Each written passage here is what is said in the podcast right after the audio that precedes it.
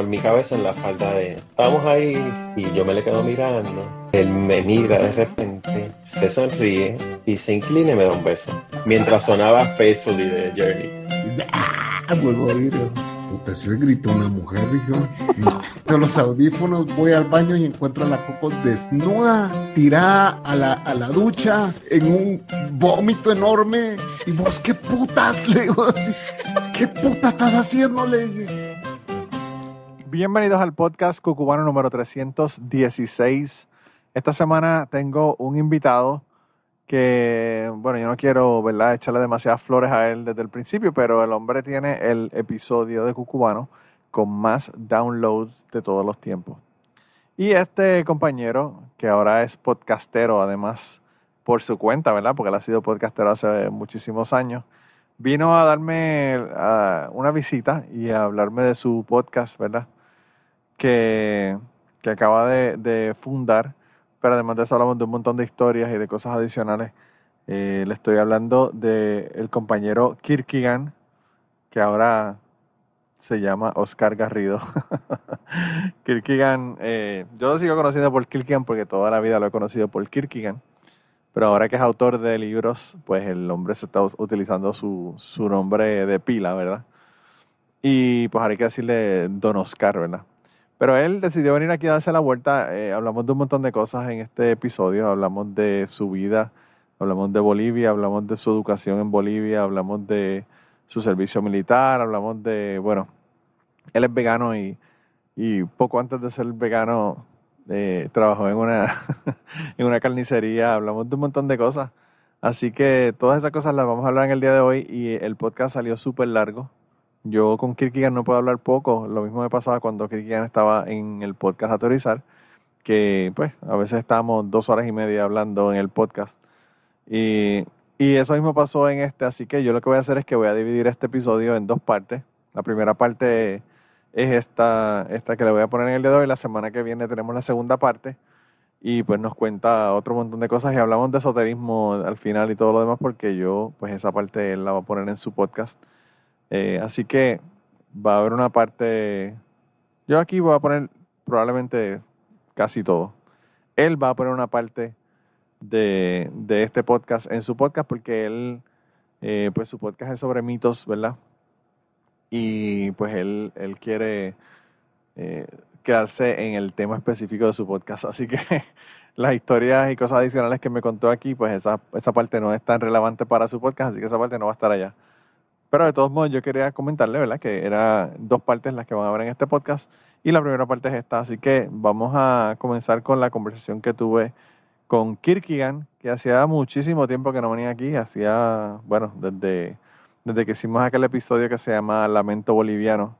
No había estado por aquí. Me parece que eso fue hace casi dos años. Así que vamos a escuchar la conversación que tuve con Kirkigan. Pero antes de que se me olvide, antes de que se me olvide, eh, antes de pasar a la conversación que tuve con él, quería recordarle que el podcast de Kirkigan se llama Mitos Bíblicos y lo consiguen en anchor.fm slash mitos bíblicos. De todos modos, yo le voy a poner un enlace aquí en la descripción del episodio para que vayan y le den un clic y vayan allá directamente. Y los dos libros que él ha publicado, eh, el primero se llama La Biblia y otros mitos, un viaje del, eh, al mundo del delirio, que lo consiguen en Amazon y también en Amazon consiguen su segundo libro que se llama ¿Quién se rinde? Bolivia, 14 años de autoritarismo. Y bueno, los temas son como que obvios. El primero es de, de la Biblia y otros mitos. Y el segundo es de, de que ve la historia de Bolivia y específicamente más la historia cercana de Bolivia que de eso, todo eso hablamos un poco aquí en el, en el podcast, ¿verdad? En el episodio este. Pero bueno, para allá, si quieren ir más profundo a todos estos temas, pues pueden ir allá a su podcast, eh, suscribirse o pueden darse la vuelta por Amazon y comprar los libros de Kirkigan. Ahora sí, ahora sí los dejo entonces con la conversación que tuve con Kirkigan. Buenos días, buenas tardes, buenas noches. Sí, pues por acá buenas noches. Por acá buenas noches y por acá buenas tardes. Y en, algún lugar del planeta es buenos días. Sí, todavía sigues, todavía sigues diciendo eso cuando, cuando comienzan los podcasts tuyos ahora, así que continuaste con la tradición. No, sí, no, es que esa es mi forma de, de- de empezar, ¿no? A hablar, o sea. es la, la manera que... Yo no sé de dónde me salió eso, pero bueno. Pero hace sentido porque uno no sabe cuándo la persona está escuchando el podcast. Sí, sí, precisamente. Sí. Precisamente, ¿no? ¿Y cómo has estado, Manolo? Pues todo muy bien. Ah, Últimamente ocupado del trabajo, pero aparte de eso, todo bastante normal. Sin COVID, así que eso siempre es una, una ventaja. Ah, eso, eso es bueno, sí, eso sí que es bueno. Eh, pero pues, eh, veremos a ver qué pasa. Ya parece que la cosa está mejorando un poco. Veremos a ver qué pasa. Sí, igual parece que ya no pasa nada. Sí. O sea sí. que, eh, aquí nos, eh, nos dijeron de que nos van a poner eh, vacuna de nuevo al año, Oh, wow, sí. eh, tercera dosis. Sí, la, como el refuerzo o lo que fuera. Sí, ¿no? No, Sí. pero eh, los de la mm, Pfizer han sacado ya una, una, una cuestión diciendo de que posiblemente se tengan que poner una, una cada año, ¿no? O sea que es- Sí. Sí, probablemente sea como, como la influenza. sí. Sí. Aquí Pero lo que estamos esperando es a ver qué pasa con lo de los niños, porque todavía la de los niños de, de 4 a, o de 5 a 11 años no ha salido todavía. No han aprobado aquí.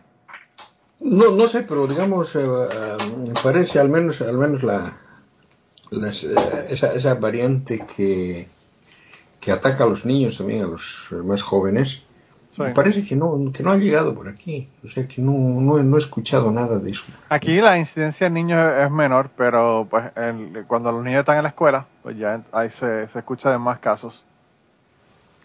Manolo, aquí nunca ha parado la escuela. Pues aquí, aquí Aquí paró, nunca- nunca pero ha parado aquí nada. los niños, En realidad aquí nunca ha parado nada, es la Sí. cosa.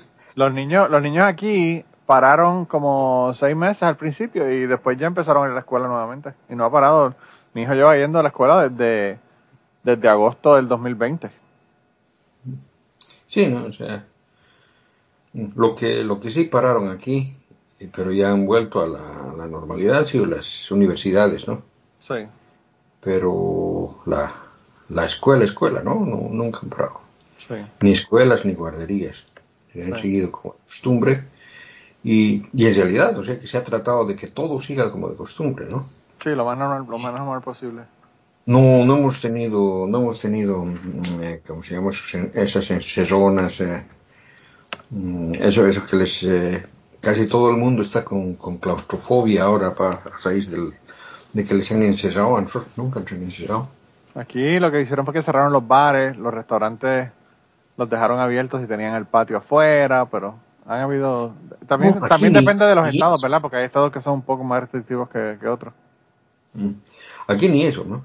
Pero el, el asunto es de que, digamos, acá, acá la, era, era política del Estado, o sea, de que Sí. primero, primero tenía la cuestión esta de que mm, eh, si lo dejamos todo, todo abierto, o sea, de que es más fácil conseguir esa cuestión de la, de la inmunidad de rebaño, ¿no?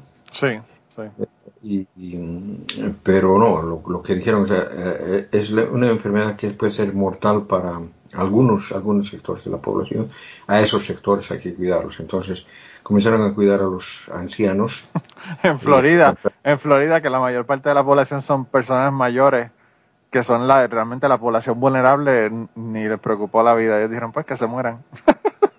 en Florida no le importa un carajo al, al gobernador. Pero ¿sabes qué, qué es lo que pasó? ¿Qué? O sea, de que, mm, de que les, eh, les, les están cuidando. Entonces dijeron, mm, prohibieron la, la visita de, de, de familiares y todo eso en los asilos de ancianos y Sí, todo sí, eso. sí, sí, sí, sí. O sea, No, bien- pero en Florida, bien- en Florida ni eso, en Florida ni eso hicieron. Pero, pero ¿sabes qué, qué pasó? ¿Qué? De que la primera, las, las, la- la- las primeras olas de muertes grandes que, han- que han habido han sido precisamente en los asilos. Sí, Y no se explicaban por qué, porque los tenían bien, bien cuidados. El problema es de que no, no sabía, no se sabía antes esta cuestión de que habían esta, esta gente que estaba con, con el virus, pero que no, no se enfermaba, ¿no? Pero que lo transmitían. sí, sí, a lo- lo- los que eran asintomáticos. asintomáticos, ¿no? Entonces, entonces, eso no se sabía. Y entonces muchos de los, eh, Es que el virus es tan raro, Kirkigan, porque, o sea, un virus que a unas personas los mata en una semana y a otras personas ni, ni, ni se enteran que lo tienen. Es una cosa tan rara ese virus. Sí, sí. Pero pues. Sí. Mira, y, y no me has dicho de qué vamos a hablar hoy. No, no, o sea, de que el, em, el, el- el asunto era de que yo te, yo te decía, eh, a- habíamos hablado antes de que, que comience la aventura esta del, del podcast, Sí. de que si al- alguna vez tendrías que venirme a visitar, ¿no? Bueno, claro, pero no sabía si tienes un más- tema o íbamos a hablar solamente en general o qué. Sí, yo pienso en general. ¿no? Eh, En realidad, eh, o sea, el asunto es de que mm, si no hubieras sido tú, yo jamás me hubiera metido en este en esta cuestión del podcast, ¿no? Ah, bueno, pues, qué bueno. Otro, otro más que me dice lo mismo. El asunto, el asunto es el siguiente, ¿no? O sea que mm, eh, ese tiempo, o sea, de que comencé a escuchar algunos podcasts, ¿no? Y uno de ellos era el. Aterrizar, Sí. eh, que lo, y lo, lo empecé a usar y me gustaba mm, en, en gran, en gran parte, había una cosa que, que me irritaba, la verdad me irritaba, parecían muy esta- Estados Unidos, en- eh, centrados en los Estados Unidos, o sea, que la mayor parte de, la, de lo que se hablaba eh, estaba centrado en los Estados Unidos. ¿no? Claro. Claro, Sí, la mayor parte de la gente vivía en Estados Unidos.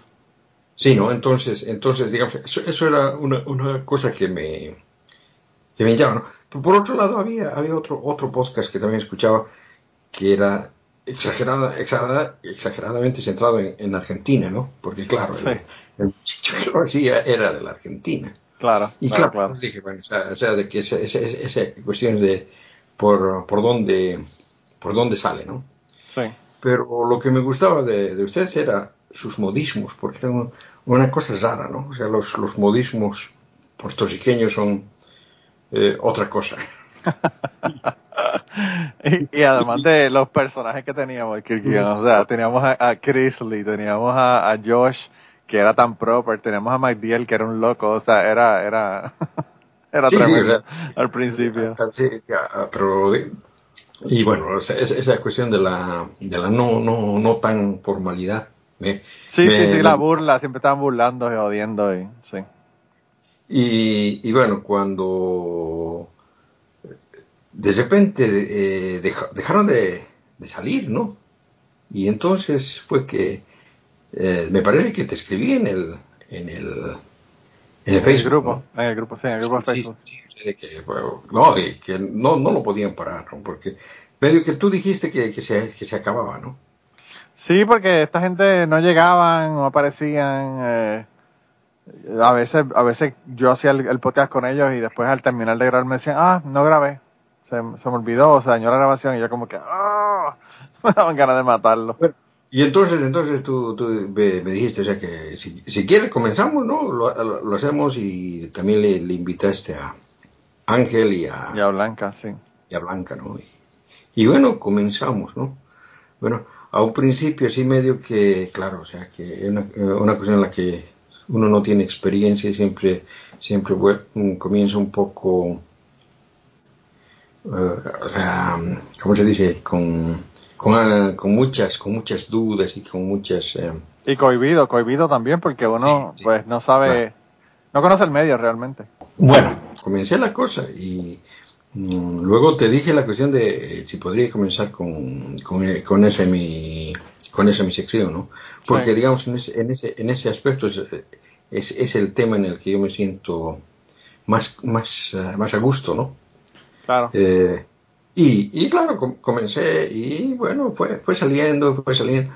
Y así pasó todo el tiempo, ¿no? Hasta que, bueno, cuando, eh, cuando, cuando sucedió que, que me salí del, del podcast, fue Sí. por... um, eh, en, realidad lo, lo hice para que el podcast continúe, ¿no? Porque eh, como se presentaron las cosas era o yo o, o Blanca, ¿no? Y pienso, pienso de verdad, sigo pensando, ¿no? De que Blanca es mucho más eh, importante para el podcast que lo que yo era, ¿no? Bueno, yo creo que para mí, yo no puedo, como con los hijos de uno, uno no puede coger preferencia con ninguno. Yo creo que cada No, uno tenía una parte muy importante en el podcast y, y, y en el caso, bueno, Blanca, para empezar, era la única mujer. En ese sentido, Sí, no, pues no, sí. no. Pero, pero aparte de eso, yo pienso que todos, todos eran importantes. O sea, la sección tuya, la sección no tuya todavía la están pidiendo, Kierkegaard. Sí, sí. No es solo, no es solo por e- eso, sino por el asunto este de que, mm, digamos, eh, su- la, la forma de ser de Blanca, ¿no? Es eh, bien, eh, eh, ¿cómo se dice? Que, que da respuestas inmediatas, con mucha chispa, es bastante activa, tiene, tiene una idea, tiene ideas bien, o sea, que eso ni yo ni Ángel y yo creo que se meta quien se meta no no no no, no se va a poder nunca igualar o sea que por eso yo pienso de que Blanca es bien importante para podcast a teorizar Sí, y a Y- mí me encanta y- el podcast que ella está haciendo, el podcast gordo que está haciendo con otra chica de España. Eh, a mí me encanta, o sea, eh, es esa, esa misma esa misma dinámica, ¿verdad? Pero pues hablando de de, de cuan- todas las cosas que le pasan a la gente por ser gordo, todos los discrímenes, todo lo demás, eh, eh, y me parece súper interesante el podcast. Yo lo escucho también. no yo no, Eh, Yo sí, yo sí lo he escuchado porque incluso le, le- le he enviado cosas que me han ocurrido. Eh, pero, pero sí, a mí, a mí me parece muy interesante el podcast. no, y tienen, y tienen invitados que son nutricionistas, tienen, o sea, tienen una gente bien interesante que, que invitan al podcast también. Mm, claro, o sea, de que. No, yo, yo, yo entiendo todo eso, ¿no? Y, y claro, o sea, de que, mm, digamos, la, la, la cuestión que, que yo, oh, que hago con, la, con esa cuestión del- de la mitología y con lo que he comenzado el nuevo podcast, o sea, el- mi tema, eh, es eh, muy, muy limitado, es para otro tipo de, de gente, en realidad, o sea, Sí. Para todos los que estaban peleando porque te fuiste y querían tus secciones y todas las cosas, pues ahí ya lo tienen, ya lo tienen en un podcast separado para que lo, lo- lo puedan este, guardar, ¿verdad?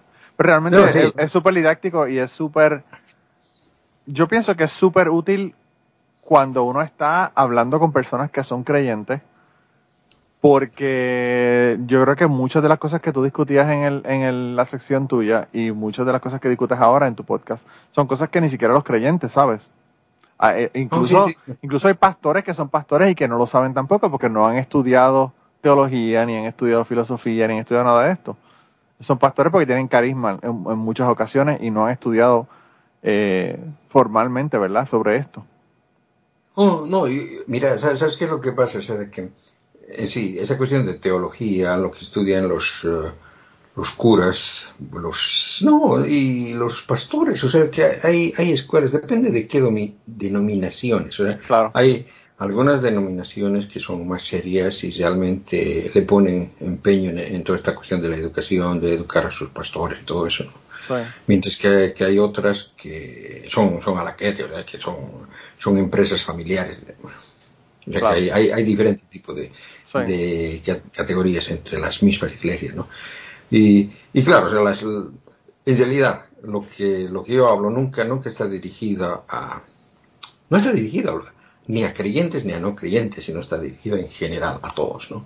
Claro. Pero, Pero yo pienso que le hace mucho beneficio a las personas que son creyentes para que entiendan de dónde salen las cosas que salen de la Biblia, que se sacan de la Biblia. Aunque tú no solamente hablas de la Biblia, tú hablas de mitología en general, ¿verdad? Pero cuando hablas de, de cosas de la Biblia, eh, específicamente, yo creo que es importante para las personas que son creyentes que los que lo sepan, que cuando hablan del libro de tal, ¿sabes? Lo- los cuatro, por ejemplo, los, los cuatro evangelios, que sepan que eso no lo escribieron esas personas que tienen esos nombres ahí. Que lo dice la Biblia, pero la Mm. gente no lo lee. La gente no lee el- el- el- el- la primera página de los, de los evangelios. La gente va directamente a donde los manda el pastor, ¿entiendes?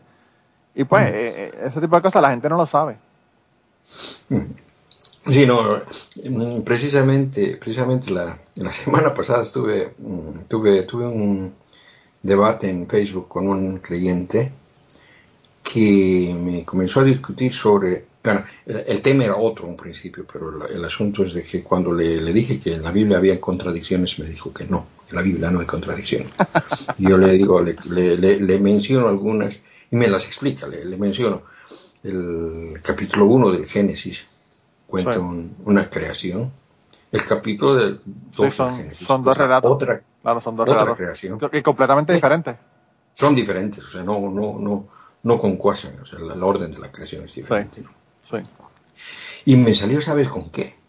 Me dijo de que en el capítulo 1 Dios crea las cosas espiritualmente, en espíritu, porque eh, dice, a, a, imagen de Dios los creó, y dice que Dios es espíritu, que no tiene cuerpo, eh, su variante, ¿no? De, de su, y, y, en cambio en el 2 crea las cosas materialmente, ¿no? O sea, en carne y hueso. A mí lo más que me gusta es que cuando, cuando los creyentes se ponen a decir cosas que otros creyentes no creen, ¿verdad? Porque eso tú Sí, se lo sí, dices no. a otros creyentes y te dicen que eso está incorrecto. Sí, sí, Eh, o sea, de cuando que yo escucho- precisamente es eso, ese es el- son, son las diferencias, las diferencias doctrinales entre, entre diferentes eh, denominaciones, ¿no? Claro, pero cuando, cuando la gente, por ejemplo, en el, en el podcast de, de ATS Experience, la gente llama y dicen una cosa y otra persona llama después y dice, no, mira, esa persona que llamó anterior está incorrecta por esto, por lo otro. Él le dice, bueno, pues lo que ustedes tienen que hacer es, se unen todos, se ponen de acuerdo y cuando ustedes están de acuerdo, entonces vienen y debaten conmigo cuál es, lo, Ese es el, cuál ese es el es el- ese- consenso. ese sería, eso fue lo que fue el concilio de Nicea, ¿no? Claro, Porque claro, pero- pero decían diferentes cosas, los juntaron y ahora todos yo- dicen yo- lo mismo. Pero yo te digo una cosa, yo te digo una cosa, eh, Kirkin, eh, esta gente hace un concilio hoy y todas las denominaciones cristianas llegan a un acuerdo, que eso es casi imposible, pero vamos a suponer que eso ocurriese. En un año ya van a haber discrepancias, de nuevo. No, ¿sabes qué, qué qué- cuál, cuál- cuál fue la clave del éxito del concilio de, de Nicea? ¿Cuál? que la, que la or- ordenó, o sea, que la, la arregló Constantino, que era el emperador de Roma. Bueno, claro, sí, si no, si, no, si hubiesen tenido, y si hubiesen tenido el apoyo, Impusieron la doctrina de la claro. iglesia cristiana de Roma. O sea, Claro. que las que venían de otro lado no. Y, y, eh, ellos o sea, tenían ejército que podía ser cumplirlo. sí, es más fácil, es más fácil uno decía. hacer cumplir las cosas con un ejército, ¿verdad?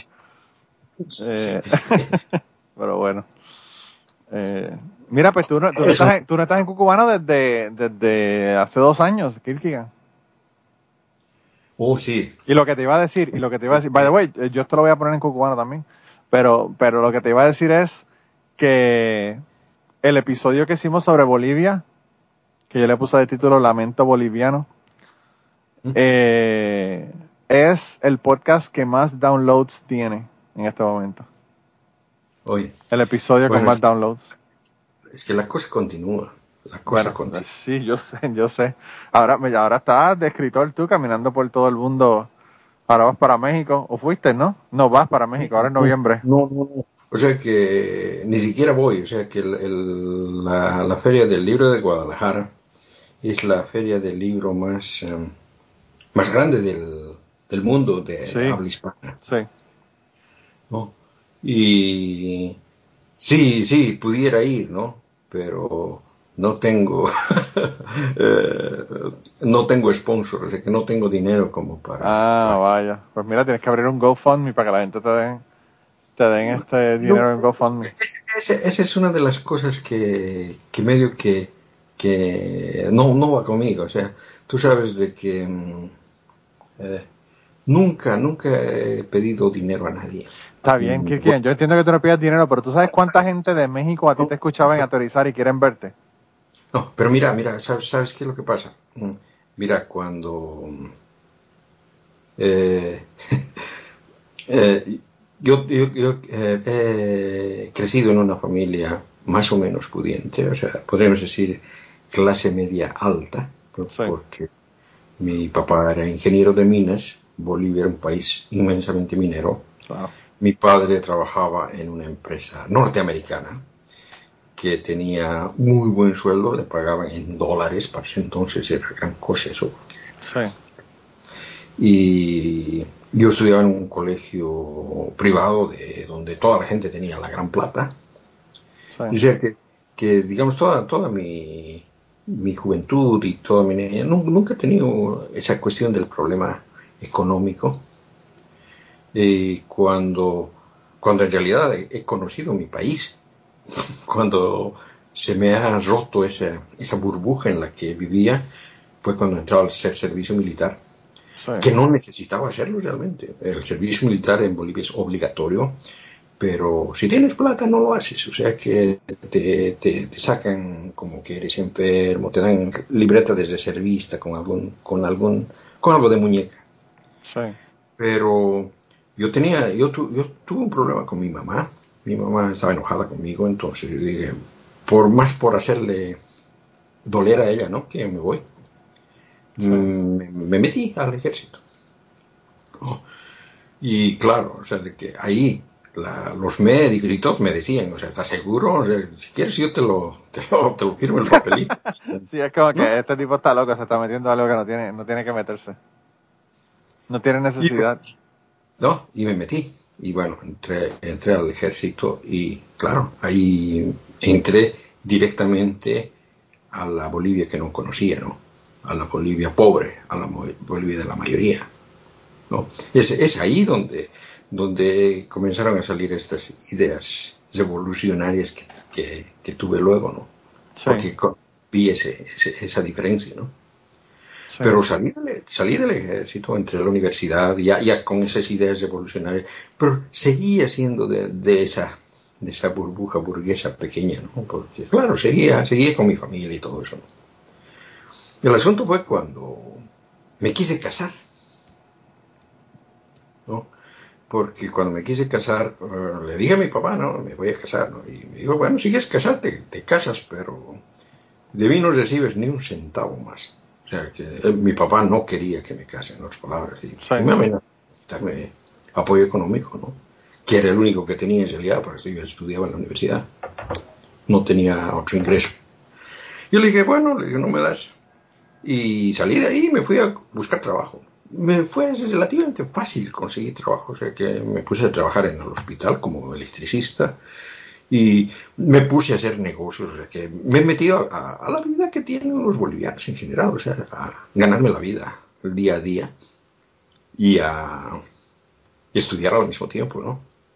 y me casé, o sea, que, hice eso, o sea, que desde ese momento, o sea, que, y fíjate, mi papá que lo cumplió, ¿no? No me dio nunca más un centavo. Con decirte que se ganó una vez la lotería y les dio dinero a mis hermanos, pero a mí no. O sea que... Sí. Bueno, el asunto es de que de eso nunca, nunca he pedido, nunca, nunca he pedido nada a nadie y me vine, me vine, salía, salí exiliado con las cuestiones políticas y todo eso, me vine a Suecia. Y aquí también, o sea que mm, aquí no tenía a quién pedir tampoco, entonces he trabajado de todo un poco, o sea, he limpiado carnicerías, imagínate, yo que soy vegano. wow, eso es, eso es, como, como, el, como el quinto círculo de, del infierno de Dante, tú limpiar una carnicería siendo vegano, wow. Pero no era vegano en ese entonces. Bueno, pero quizás por eso te hiciste vegano, por todas las cosas que viste ahí en la carnicería.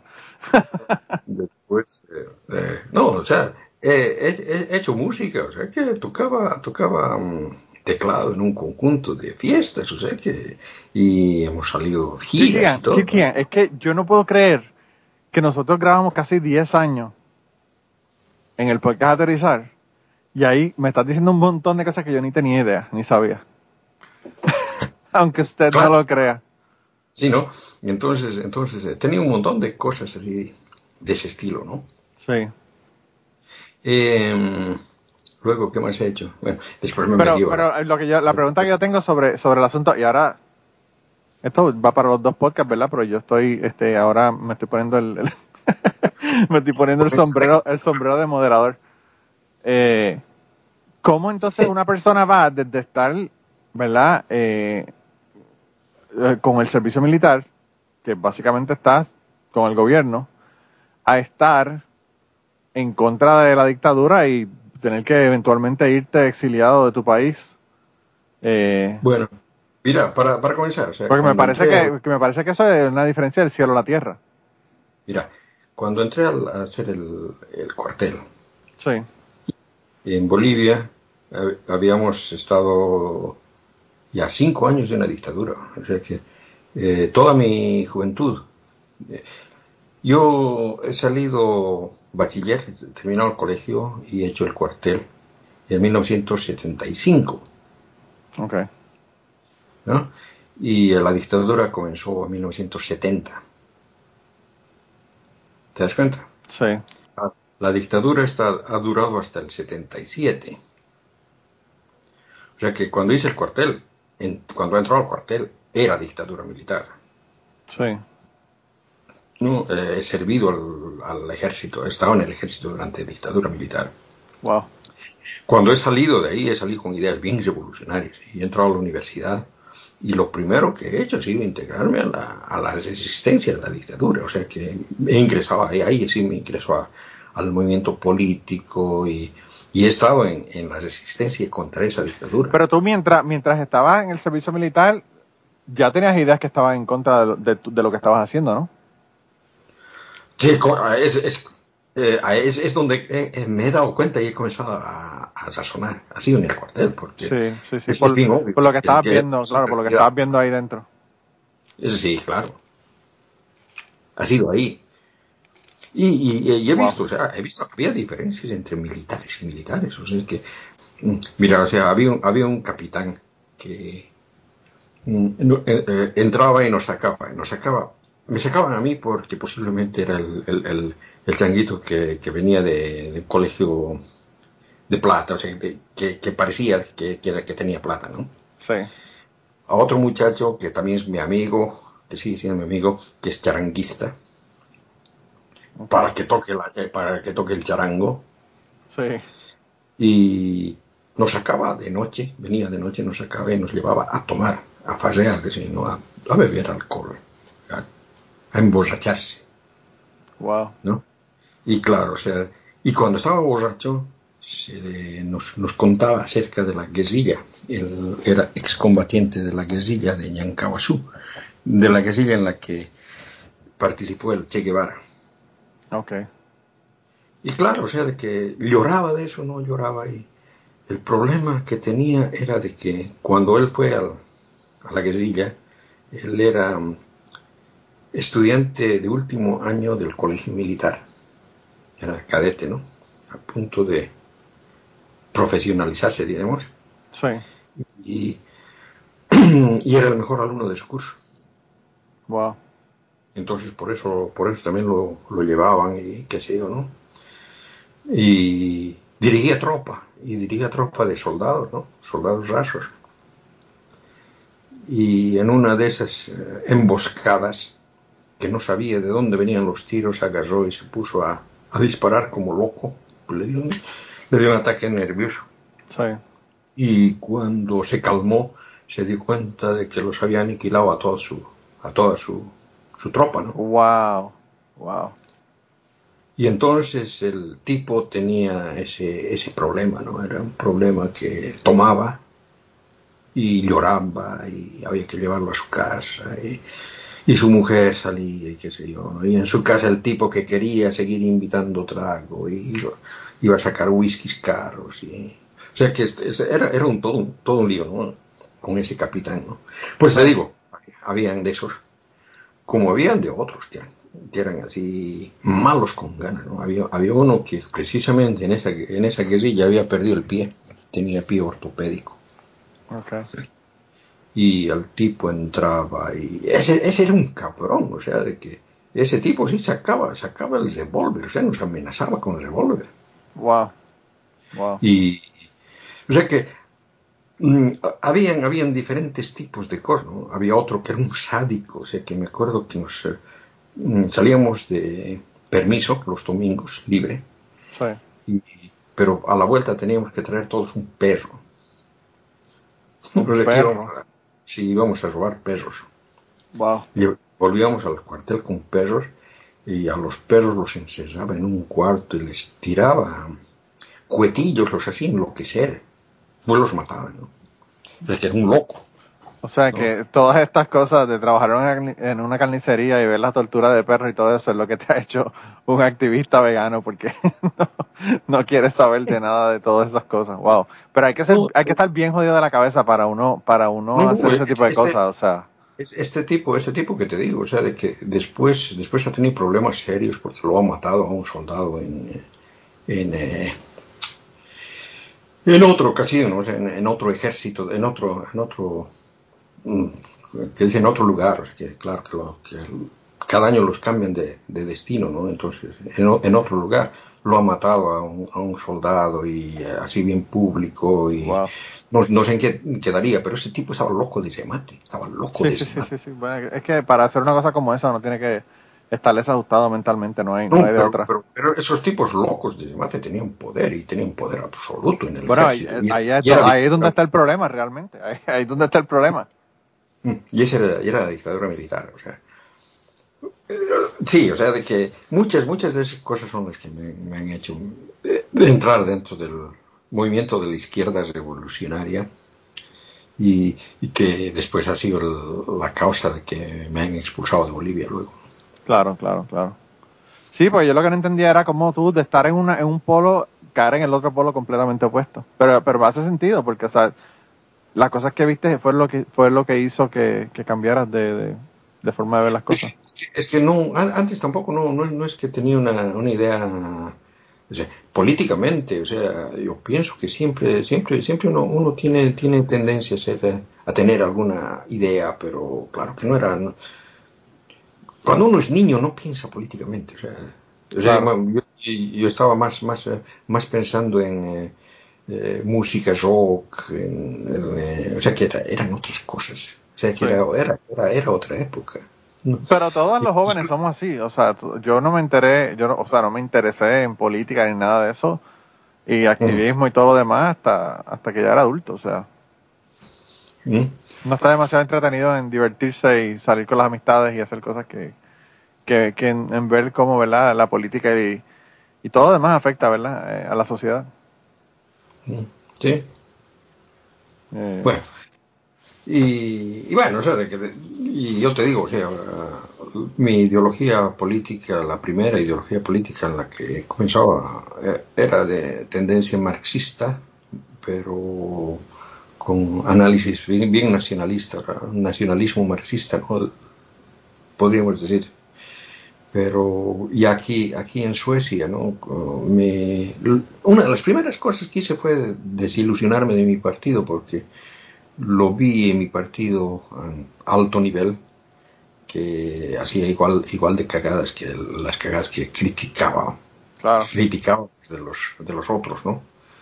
Que criticaban de las dictaduras en realidad, o sea, que, y esa, esa idea maquiavélica que, que, tienen, o sea, de, la, en sí la política, ahí me di cuenta, la política es una mierda, o sea, no, los, que hacen política, nada, son, una- y, claro, eh, estando estudiando, hasta que me, encontré con, con los, los primeros escritos así anarquistas que, que tuve y, y, y sí, me, me, me he conver- convencido de que eh, todo, o sea, que, que en realidad la sociedad, la humanidad no debería tener gobernados ni gobernantes, ¿no? claro. Y pienso que la gente que quiere gobernarnos, o sea, sea de una tendencia o de otra tendencia, no son más que aprovechados. O sea, que no, no tengo yo confianza nunca más en los políticos, ni de izquierda ni de derecha, o sea, que son la misma cosa. Sí.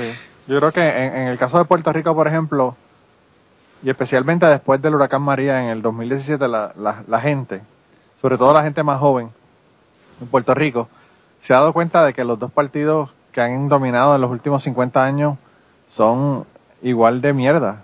Ninguno de los Sí. dos está buscando el beneficio del pueblo. Entonces, pues ahora se Sí, están ese buscando es el problema, alternativas. beneficio personal lo disfrazan, lo disfrazan con, con- con- como que fuera para toda la gente. Y lo, No lo triste, Kirkigan, lo triste es que si, si por lo menos robaran dinero y hicieran algo para el pueblo, pues estaría más o menos bien. Pero los cabrones es robar y olvídate de la gente. Y yo creo Sí. que en, en Puerto Rico, en el año 2017, la gente en Puerto Rico se dio cuenta de que no pueden contar con el gobierno ni siquiera en un desastre natural. Ni siquiera cuando la gente se está muriendo porque no tiene comida o agua, se puede contar con el gobierno. Y entonces ahí es donde viene ese desencanto. Y bueno, eso desató que sacaran al gobernador en el 2019 y todo el montón de protestas y cosas que han habido. Ahora mismo están protestando porque privatizaron la, el- la compañía de energía eléctrica que era del Estado, ahora, ahora es privati- está privatizada y, y la mitad de Puerto Rico en cualquier momento no tiene electricidad. Y entonces es, es un lío cabrón. Entonces la gente, yo no sé qué va a pasar, pero la gente está en Puerto Rico al punto de que ya están hastiados desde los dos lados, de los dos partidos. Ah, ahora, ahora mira, o sea, que en, en, eh, en Bolivia eh, después de lo que me vine acá, Sí. eh, la dictadura en la que, que me sacó cayó. Sí. Pero yo me quedé porque había logrado una cosa que no, no estaba en mis planes. Había logrado que me acepten ingresar a la universidad. Sí. Eh, mi ingreso a la universidad ah, me, me ha costado bastante porque en, en la época en la que tenía que ingresar te exigían dos exámenes, o sea que para entrar a la universidad acá se suponía como extranjero, ¿no? Sí. que tenías que dominar el sueco, el idioma, Oh, wow. y, dom- y dominar el inglés, con el idioma, ¿no? Sí. Aparte de tener eh, las notas para las otras materias. ¿no? Sí, claro, O sea, claro. Todos los requisitos, los requisitos regulares. Los requisitos regulares pero- de, de- de- pero de Lo entrada. importante, lo importante era el, el sueco y el inglés. Y Sí. claro, el inglés yo no tenía problema, porque como había estudiado en un colegio que aprendí inglés desde mis eh, cinco años, ¿no? Hasta salir bachiller, o sea que el inglés, eh, con el inglés es lo- con lo que yo me moví en Suecia en un principio. Eso no, Sí. no era el problema. El sueco me costó. O sea que tuve que dar tres veces el famoso test. Ese, ese, ese test eh, se llamaba el ZIC test, el test del reino. Eh, Wow. Es un test que dura una semana, Oh, wow. que tienes, que tienes eh, todos los días diferentes eh, etapas del test, que eh, pueden ser eh, exámenes escritos, es- exámenes orales, llenar eh, sí o no, o sea, eh, blanquetes, eh, eh, hablado, o sea, tienes entrevistas, tiene- o sea, son ocho días que tienes que estar todos, los- todos, todos los días con diferentes actividades. ¿Y cuánto tiempo te Y- tomó te tomó dominarlo lo suficiente para poder para poder entrar, para poder pasar el examen? No sé, unos dos, tres años ha de ser. Wow. Bueno, la cuestión es de que habiendo vencido eso, y ya estaba un pie, un pie dentro de la universidad, y volverme a Bolivia, no, prefiero entrar a la universidad, dije lo siguiente, o sea, en Bolivia había estudiado tres años, tenía tres años de estudio de la, de la carrera de ingeniería electrónica, ¿no? Sí. pero acá, acá en Suecia me presentaba la, la oportunidad de hacer matemáticas. Y la verdad es de que eso es lo que pensé más, o sea, desde que era muy chico, desde chiquito, siempre me han, gustado las matemáticas. O sea, yo soy matemático, siempre. Y, y, en Bolivia no, no tenía esa oportunidad, ¿no? O sea, que en Bolivia, eh, como un país eh, mm, eh, en vías de desarrollo, o sea, que no hay, no hay oportunidades académicas de ese tipo. Aquí sí había. Entonces eh, me metí, ¿no? Me metí a la universidad.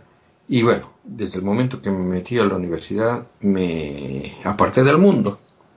O sea que me puse a estudiar. O sea que eh, he estado desde el del 84, que comencé la, la universidad acá, Sí. hasta el eh, o- 89, que terminé la, la, la carrera de matemáticas. Sí. Bueno, o sea, era matemáticas al final con especialidad en, en, eh, en computación. Sí. O sea, eh, eh, me he dedicado solamente a eso, no he hecho, no he hecho otra cosa más. O sea, que solamente, o sea, que he estudiado, o sea, que, que he dejado de escuchar música, he dejado de leer libros de otras cosas, o sea, que sol- solamente me he dedicado a estudiar. Wow. ¿no? Y, y claro, después que he salido, o sea, que sí, cuando, cuando he comenzado a doctorarme y todo eso, ya, ya me, me he relajado un poco más, he comenzado, he comenzado a redescubrir a los Rolling Stones y todo eso. Ya, ya Alan Parsons Project. Sí. Tú sabes que yo, yo, yo por poco tuve, tengo la oportunidad aquí en la semana pasada de ir a ver a los Rolling Stones en concierto. Ay, Y terminé, terminé no yendo porque ese día eh, nadie más podía trabajar. eh, aquí hubo una compañera de trabajo que le dio un ataque al corazón hace cuatro semanas atrás. No, yo, los, yo los he visto a los Rolling Stones. ya. Pues yo, yo no, yo no los he visto En nunca. los 90. En los 90 en- Pues yo quería Acá. verlo porque yo nunca los he visto y entonces y los boletos estaban baratos, o sea, realmente no estaban, los boletos aquí en general salen carísimos para los Rolling Stones y estaban unos boletos buenos en 98 dólares, que, que es un precio más o menos normal en comparación con los, qué sé yo, 600, 400 dólares que cobraban hace unos años atrás. Y, pero trabajé ese día y bueno, me levanté a las 3 y 45 de la mañana, salí a las 5 de la tarde, el concierto era a las 7 y media y yo dije, yo no voy a viajar dos horas para Nashville después de haber estado todo el día trabajando desde las 3 y media de la mañana despierto, porque eso es un, un accidente seguro de regreso, quedándome dormido, alguna cosa de esa y decidí no ir a, a verlos. Pero todavía Ah, estoy... esa, esa- esa es la diferencia entre tú y yo. Claro. Yo hubiera ido, o sea, que Sí, loco que pero- me lo perdía. Uf, imagínate. Yo ni loco que me lo perdía. Bueno, eh, bueno es que ta- también, también por otro lado, o sea, de que tú manejas auto.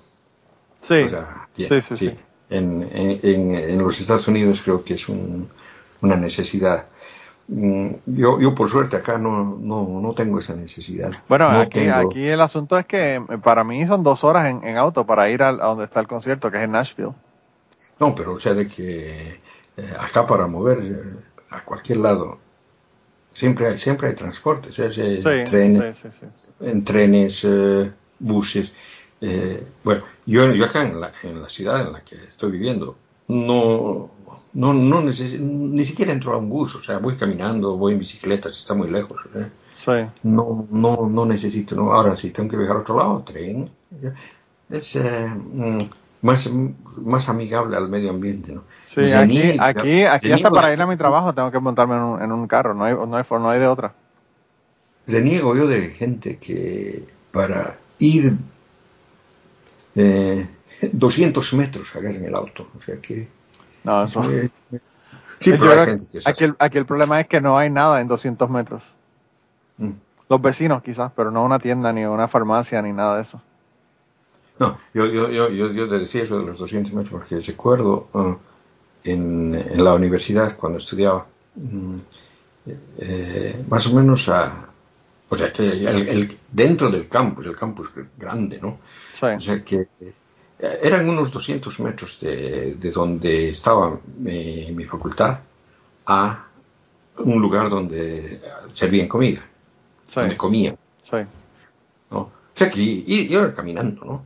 claro. Pero había un muchacho que, que no, y salía, iba al parqueo, tomaba el auto y se iba y lo Te toma más tiempo buscar el auto y moverlo era- que era- caminar. era- mm, ¿qué, qué te iba a decir? O sea, que salía igual que nosotros y llegaba después de nosotros. a ver, Yo cuando estaba en la universidad, yo desde donde me estaba quedando, ¿verdad? Eh, Que era el- un apartamento que mi mamá compró para, para mí, para mis hermanas. eh, yo iba caminando. La única, el único momento en donde yo no caminaba era cuando iba a tomar exámenes departamentales de biología o de química o de matemática, que eran en la noche, y yo salía a las 9, 10 de la noche a veces. Y, y yo me llevaba el auto, pero era para no caminar por el campus vacío por, por riesgo a que me vayan a asaltar o lo que fuera, no era por nada más. Pero era la única, era la única vez que yo me llevaba mi auto para, para la universidad, el resto del tiempo caminaba. Eso no tiene sentido. Quizás por Sí, eso es que ahora estoy más gordo que cuando era joven. No, yo, yo no sé, o sea, que a mí me parece que eso, eso de la, de la gordura, yo también estoy un poco gordo, eh, se debe, se debe a otra cosa, o sea, se debe, se debe al, al bicho este, al, al coronavirus. ¿Tú crees? Sí, o sea que mm, antes, antes del, del, del corona, generalmente yo salía, por ejemplo, todos los días eh, Sí, había y más, estaba más, tenía más actividad. Sí, o sea, salía a trotar y todo eso, ¿no? Desde, desde que ha venido, o sea, que un poco que me he cesado y todo eso. Sí, Y, y, y se, y- y se ha notado, o sea, de que he, he aumentado de peso, ¿no? sí. Y el asunto es de que he tratado de recuperarlo. Me- mm, a principios de verano he comenzado de nuevo a salir a, trotar y todo eso y, y qué sé yo. Y eh, me, he hecho mi pie, o sea, eh, en, en mi pie me ha dado una inflamación Oh, por, wow. por el mucho peso Sí. y hacer ejercicio de golpe. Entonces ya no podía hacer el, el ejercicio. Entonces, eh, y, estoy en eso, o sea que, que no puedo no puedo hacer ejercicio porque estoy muy gordo y estoy muy gordo porque no puedo hacer ejercicio. Un círculo vicioso. Sí, ¿no? Y, y ahora y ahora que, se- que viene el invierno, bien, bueno, ya, ya, ya, ya está haciendo frío acá, ¿no? Sí, ahora tienes que sacar una pala para poder, para poder caminar alrededor del bloque. No, tan- tanto así como eso no, no, o sea, no, no hay... No hay, no hay mucha nieve. no hay- no hay nieve. Sa- ¿Sabes, sabes de que mm, este cambio climático está afectando de una manera muy peculiar? Eh, el asunto es de que los otoños, el otoño, la época que estamos viviendo ahora, Sí. son, son más fríos de lo que acostumbraban ser. O aquí, sea está, que aquí, hace- está, hace- aquí frío. está frío, aquí está bien frío. Por la, por la noche Sí, está sí. como a 45 grados Fahrenheit. O sea que son fríos, los, los otoños son fríos, pero el invierno es más caluroso. Sí, wow. O sea, o sea de que es, de que es un, efecto me- medio raro, pero yo he notado los últimos años ha sido así. O sea que el, el otoño ha empeorado, pero el invierno para muchos también ha empeorado porque no hay tanta nieve. O sea que no, no, no cae tanta, no cae tanto como lo que solía caer. Aquí, aquí casi no cae nieve, pero se pone frío. Y, y, y ahora, yo no sé por qué, esta última semana por la mañana está a 45 grados, que son como, qué sé yo, 5 o 7 grados centígrados. Que para, para noviembre aquí es, es bien frío. Bueno, bueno yo, te- yo quería contarte una historia ahora que estamos hablando de eso, ¿no? Sí. Una, una historia que, que la he tenido que contar en, en- en un grupo de, de ateos también porque viene, viene la pregunta de vez en cuando, ¿no? Sí. Eh, resulta de que, bueno, en esa época el, el invierno era bastante, bastante frío, Eh, no como ahora que son inviernos bien benignos, ¿no? Mm, años atrás eh, era cuando me estaba, me estaba doctorando, o sea que, que tuve, tuve una- un, un pequeño periodo en lo que me fui a trabajar, estuve trabajando un, un mes, un mes o dos, un mes, un mes y medio creo, en Berkeley, Sí. California Oh, wow. Sí. eh, sino con, con un profesor ahí. Y bueno, después de que terminó eso, mi retorno a Suecia era justo días antes a Navidad. Exactamente era el 23 de diciembre, recuerdo, ¿no? Que tenía que aterrizar. Ok. Y el vuelo del avión venía, bueno, salía de San Francisco y era un- el, el vuelo transoceánico, ¿no? Iba hasta Ámsterdam. Wow. Y en Ámsterdam eh, tenía que cambiar de avión y un avión más pequeño que me llevaba de Ámsterdam a Malmö. Y eso era lo, lo novedoso que me, me parecía a mí, porque yo viajaba en esa época bastante, pero eh, por lo general siempre llegaba a Copenhague, ¿no? Eh, de Copenhague a Malmö es bastante cerca. Sí. Y Malmö tiene un aeropuerto, pero es un aeropuerto pequeño y no hay tanto tráfico, ¿no? Pero ese, ese, ese, ese, conseguí el, el viaje al aeropuerto de Malmö. ¿Y cuánto, cuánto era el vuelo de, de, desde California hasta Ámsterdam? ¿Cuántas horas?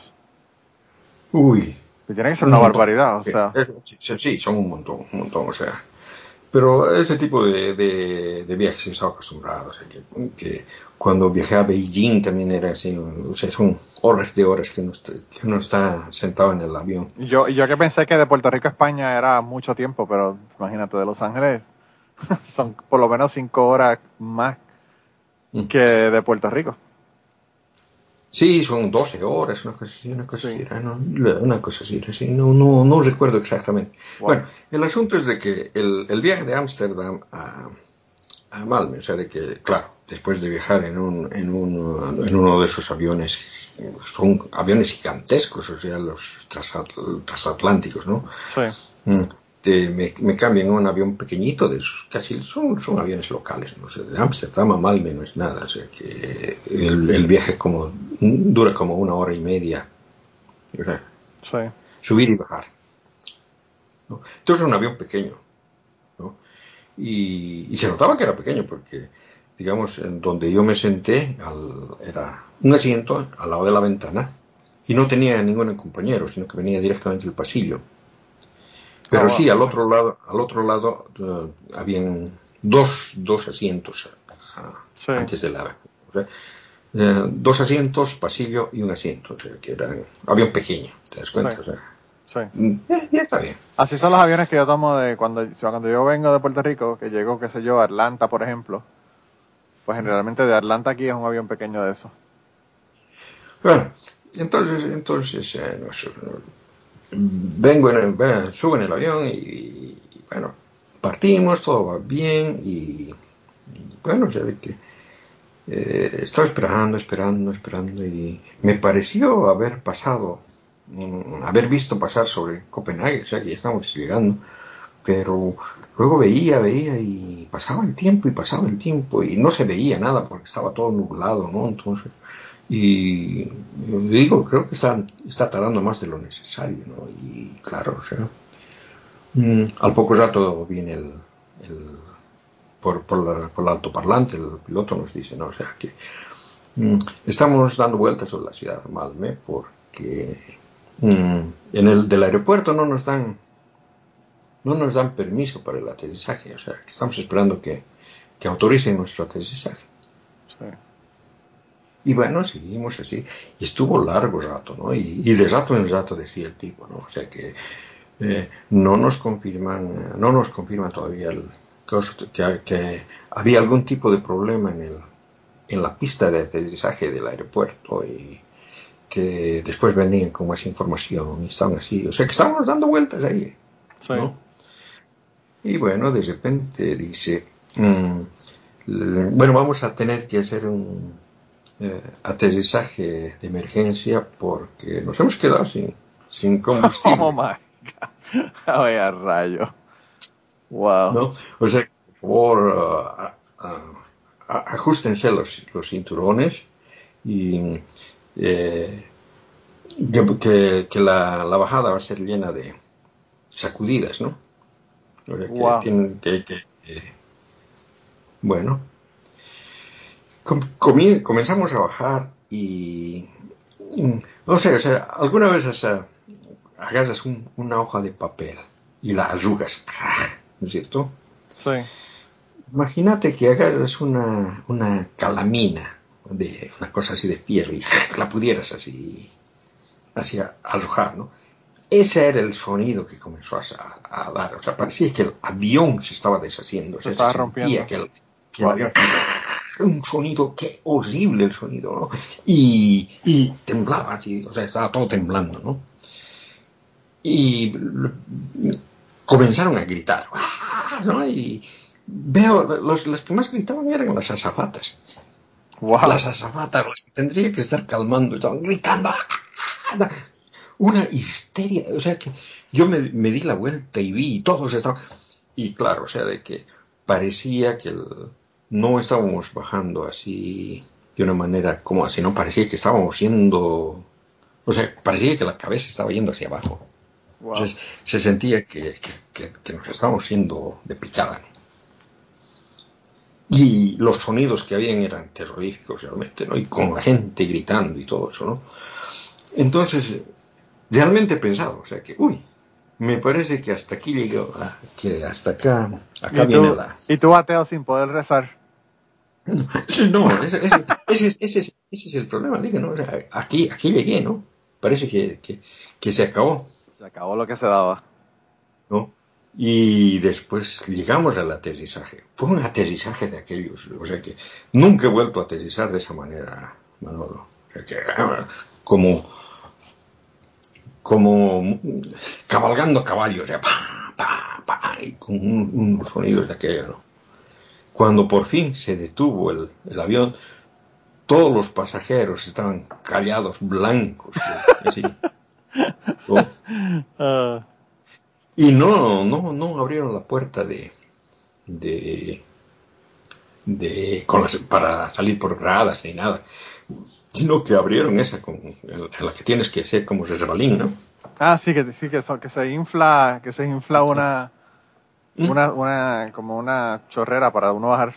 Sí, Sí, sí, como por resbalín, ¿no? sí. Y había que sacarse los zapatos. Y afuera ah, había más o menos un metro de, de nieve, Oh, wow. ¿no? Y afuera, o sea, que, que veías afuera, habían una- unos cinco o seis eh, autos de ambulancia y policías, o sea, un montón, o sea, esperándonos, Wow. ¿no? Y cuando, cuando bajamos, o sea, nos estaban esperando con frazadas, nos, nos, nos metieron al- a la terminal, nos sirvieron glog, glog es eh, vino caliente que es eh, tradicional para la época de Navidad. Sí. Y galletas de jengibre, o sea que un ambiente bastante navideño nos esperaron, o sea que... Volvieron a vivir, había que celebrar la Navidad.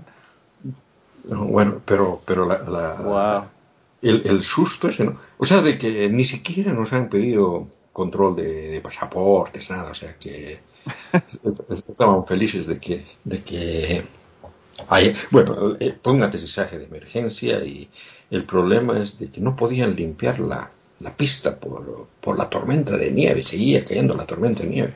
Sí. No, y, esto, y estos aviones generalmente lo que hacen es que solamente le ponen el, el combustible que necesitan para llegar al lugar que van a, que van a llegar y un poquito más quizás, pero no, no, o sea, no, no te llenan el tanque todas las veces. Sí, pero estuvimos dando vueltas más tiempo que lo que estuvimos viajando. Wow. Y, irónico, irónico también, Kirkian, porque estás 12 horas en un avión, no pasa nada, y en el último avión para ya llegar a tu casa, ahí es donde ocurre lo que tiene lo que ocurre, ¿verdad? Eh, la, cuestión es de que, bueno, eh, después de eso, o sea, que tomé el taxi y me fui hasta casa, ¿no? Y claro, o sea, que el, el, viaje en taxi también, o sea, que estaba, estaba, cayendo, cayendo nieve y había viento, ¿no? O sea, que era un temporal. Cuando llego a casa, era ya 12 de la noche, una cosa así, ¿no? Llego con, mi maleta, abro la puerta, entro y, sale, sale mi compañera y me dice, ¿por qué tan tarde?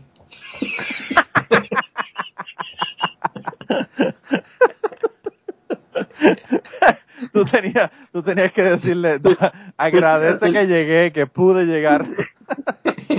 tenía, tenía que llegar a las nueve y estuve llegando a las doce y pico, ¿no? Ya digo, este, este, se, fue, este se fue a emborracharse a, celebrar que, que, ya está de vuelta. wow. me encanta, me encanta. Bueno, el, el, el, asunto es de que después de eso, es, ese sí que me puse a pensar, la, la pregunta esa del, del de que no hay que no hay ateos cuando un avión se está cayendo, ¿no? Sí.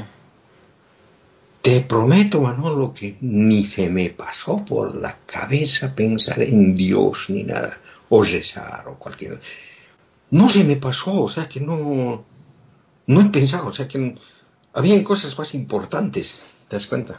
Claro, claro, claro. No, y, y aquí, cuando Blanca estuvo en el, en el podcast, ella me contó que cuando ella, ella tuvo un aborto natural y no podían parar el sangrado y en ese momento ella tampoco dice que, hay que ella dice que ahí fue donde ella se dio cuenta de que realmente era atea porque no tuvo ninguna intención ni ninguna inclinación a, hacer ninguna oración ni a acordarse de Dios ni nada. Lo que estaba era prácticamente eh, eh, rogándole pero a los médicos que pudieran hacer algo por ella para salvarla, ¿verdad? Eh, mm. Así que, que sí, eso, esos son esas son pendejadas que dicen la gente que son creyentes porque ellos no conciben que una persona no se acuerde de Dios cuando ocurre una situación difícil. Y bueno, hasta aquí vamos a dejar la conversación que tuve con Kirkigan esta semana y continuamos la semana que viene. Si quieren escuchar la conversación ahora, pues pueden ir directamente a patreon.com slash Manolo Matos y allá pueden tener acceso a la segunda parte de la entrevista ya y no tienen que esperar la semana que viene. Así que nada, espero que tengan una semana excelente, se cuidan un montón. Eh, los que nos veamos, nos vemos en Patreon y los que no, pues nos vemos aquí la semana que viene. Y antes de terminar el podcast del día de hoy, queremos dar las gracias a las personas que nos han ayudado, ¿verdad?, para hacer el podcast posible. Eh, la primera persona que quiero agradecerles es a Raúl Arnaiz, que me hizo el logo de Cucubano. Raúl Arnaiz lo consiguen en patreon.com slash Raúl Arnaiz y allá pueden ver sus trabajos. Realmente Raúl es tremendo artista. Y además de eso, la canción del podcast la canta Maida Belén con Rafi Lina en la guitarra y Kike Domenech en el 4. Queremos darle las gracias también a ellos por permitirnos utilizar la canción para el podcast. Además de eso, a mí me consigues en patreon.com slash Manolo Matos o me consigues en Twitter como Manolo Matos y el podcast lo consigues como Cucubano Pod. Así que por allá nos puedes enviar mensajes, nos puedes decir eh, que nos quieres contar historias, te puedes autoinvitar a participar en el podcast. Siempre estamos buscando invitados nuevos que tengan historias interesantes, así que no, no dudes en llamarnos si tienes una historia que nos quieres contar. Y nada, espero que pasen una semana increíble y nos vemos prontito.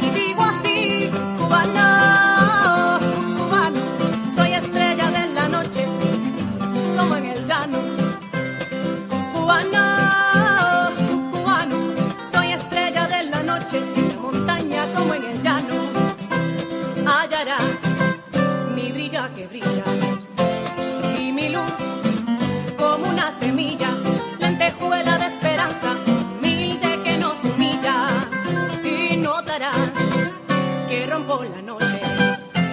Donde voy, soy luz que te asombra.